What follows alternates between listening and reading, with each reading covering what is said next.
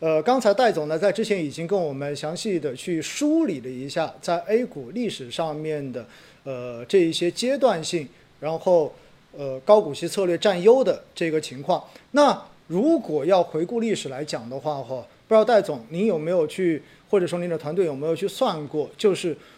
高股息策略是否是一个中长期的优胜策略呢？它到底？在哪些市场中间，可能它的表现会显得尤其的好一些？虽然刚才我们也稍微的有有阐述过一些了，你能不能再跟大家讲一讲？好的，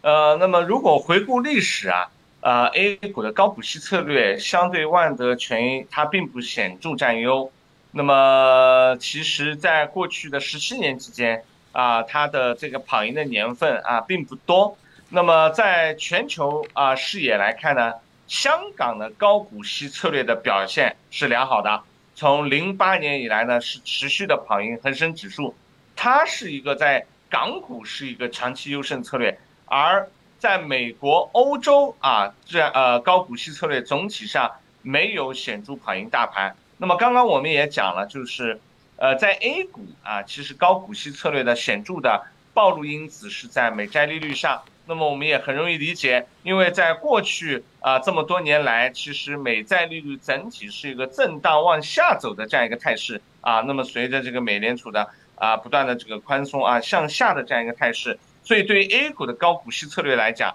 并不是一个有利的环境。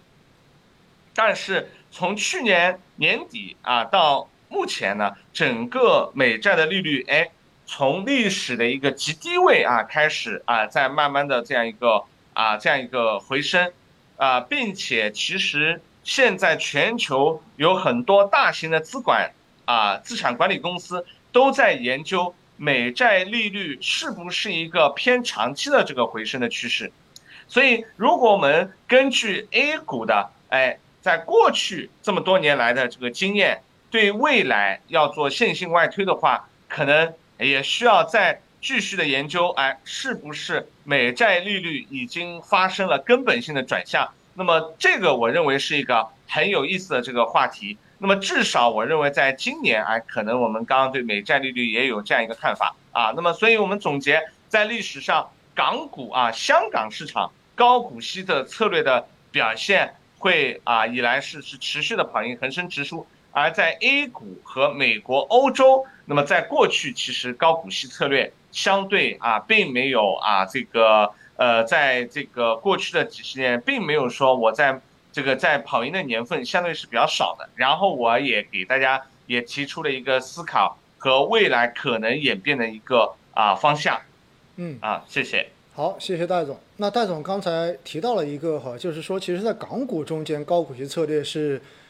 比较显著的，对吧？然后它这个策略的话是持续跑赢的。那说到这里哈，我就想请问一下戴总哈。那目前我们知道港股实际上在过去的这一年多，应该说是屡创新低啊。呃，那现在港股市场的行情到底怎么样呢？那是不是适合在港股去买入，并且选择高股息的策略投资呢？好的，呃，先那么。呃，在啊，今年啊，我在呃聪明投资者开年的第一场交流会上，呃，我提到就是呃，今年的全球的环境还是相对复杂的啊，包括呃美联储的加息，包括俄乌的啊局势啊等等。但是呢，我当时候的也有一个判断，就是港股可能在构筑一个中等级别以上的底部。啊啊，中等级别以上的底部啊，那么呃，那么目前当然，我认为啊，这个迹象在更为慢慢的清晰起来。那么首先从港股的整体的估值来看，它已经是全球估值的洼地啊。那么而 A 股相对于 H 股的溢价也处在过往啊十年的这样一个高位。那么我们展望未来呢？从资产端的来看的话呢，股价下跌其实并没有影响它的这个资产的质量啊。那么而且港股市场也可能成为一部分中概股回归的落脚点。那么从资金端来看的话呢，港股通的南向的啊，陆股通啊，我讲的这个陆港通南向的资金。在啊流入这个港股的这样一个市场，而港股的主题产品也成为了基金投资者熟悉的投资的品类。那么中长期来看呢，港股资产的投资是啊这个投资价值是优秀的啊。不过投资者如果去坚定抄底的话呢，哎，如果是非专业的投资者，他可能还会面临一定的不确定性。那我刚刚讲了这个全球的环境。所以配置港股高股息策略产品，是一个啊抄底港股的一个正确的姿势之一。也就是说，如果港股市场还有继续的下跌，那么高股息策略会发挥它啊避震的这样一个属性啊。所以这个正因为如此，投资者可以比较安心的去提高它的产品的配置比例。比如在整体的投资组合中，如果这个这个这个配置啊，打个比方，配置啊百分之三十的港股啊，那如果市场的止跌上涨啊，就会是哎这个受于这个底部的勇敢的仓位的选择。哎，那在我们刚刚讲的这，比如说啊，美联储的加息的周期，比如说在三季度，我认为。可能是一个高峰，在这个之后，哎，那么如果港股它出来一个右侧的话，那么这个时候再加大这个仓位，那么也是一个不错的选择啊。所以我认为高港股的高股息策略，在目前这个在筑底的这样一个过程中，是一个攻守兼备的策略啊。谢谢。好，谢谢戴总哈。其实呢，戴总刚才对于港股的这个描述哈，我觉得又符合了我们一直强调的，其实对于短期市场的这种涨跌。再专业的人士，其实也没有办法很笃定的说，哎，它就是一个最低点了，对不对？你没有办法判断的。所以呢，高股息策略应该算是一个攻守兼备的，也就意味着你现在如果真的还有下跌的空间，那么相对而言呢，它其实跌的也比较少，相对而言哈，它的防御特性会体现出来。但是如果它已经开始涨了，因为本身这一个策略在港股就是比较有效的，所以呢，也能在中间来获得投资的收益。那。在前面我们有提到，就是高股息策略，其实更重要的就是以前聚焦的三个行业，那分别是周期，然后金融，还有消费。那我想请教一下戴总哈，那当前高股息策略聚焦的仍然是这些产业吗？那我们应该如何去选择这些板块来进行投资呢？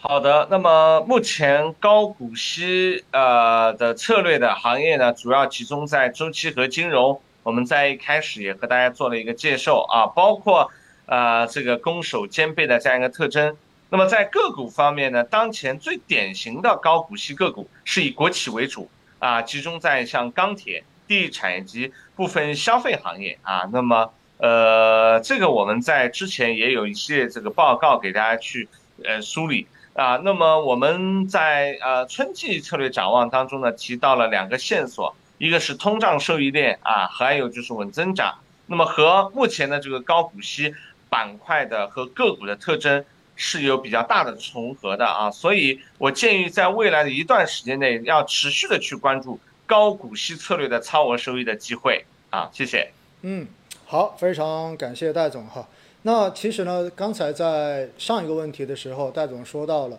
像呃美国的十年期国债的这一个名义利率，可能跟高股息这个策略是有强相关性的。那接下来我就问一下哈，那我们去配置高股息资产的时候，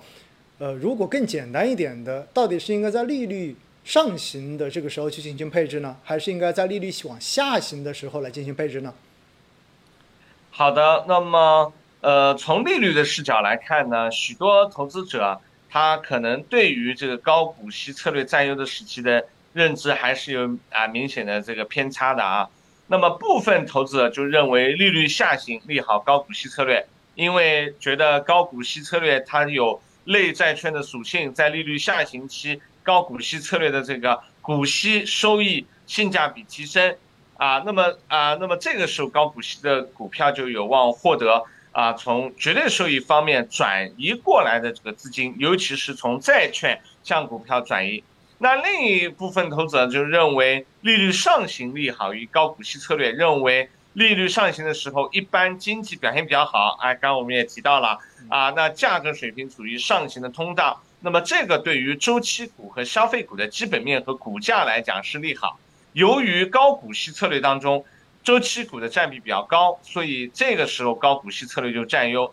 那么我们做了一个数据的印证啊，那么我们发现呢，高股息策略还是和利率呈现正向关系。而利率下行有利于高股息策略的逻辑的缺陷在于忽略了资金跨资产流动的难度。当利率下行的时候呢，虽然高股息策略相对于债券的性价比提升，但是资金性质从债券向股市的转变，并不是容易那么灵活的跨资金流动。所以这个时候流入高股息策略的增量资金。就难以成为股市的主导资金啊，它不足以推动市场发生显著的风格转换。那么我们回到现在这个市场啊，那么我认为呢，中国央行的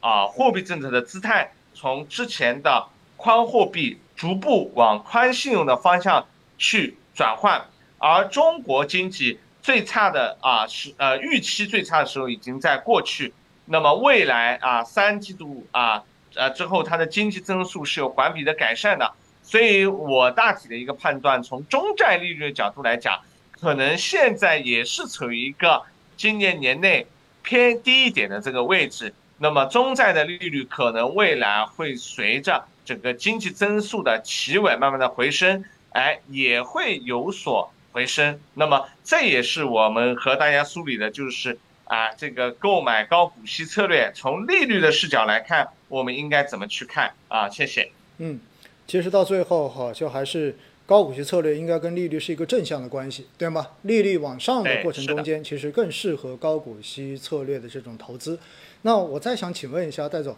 那高股息策略跟红利策略它是同一个东西吗？还是说它有什么样的区别呢？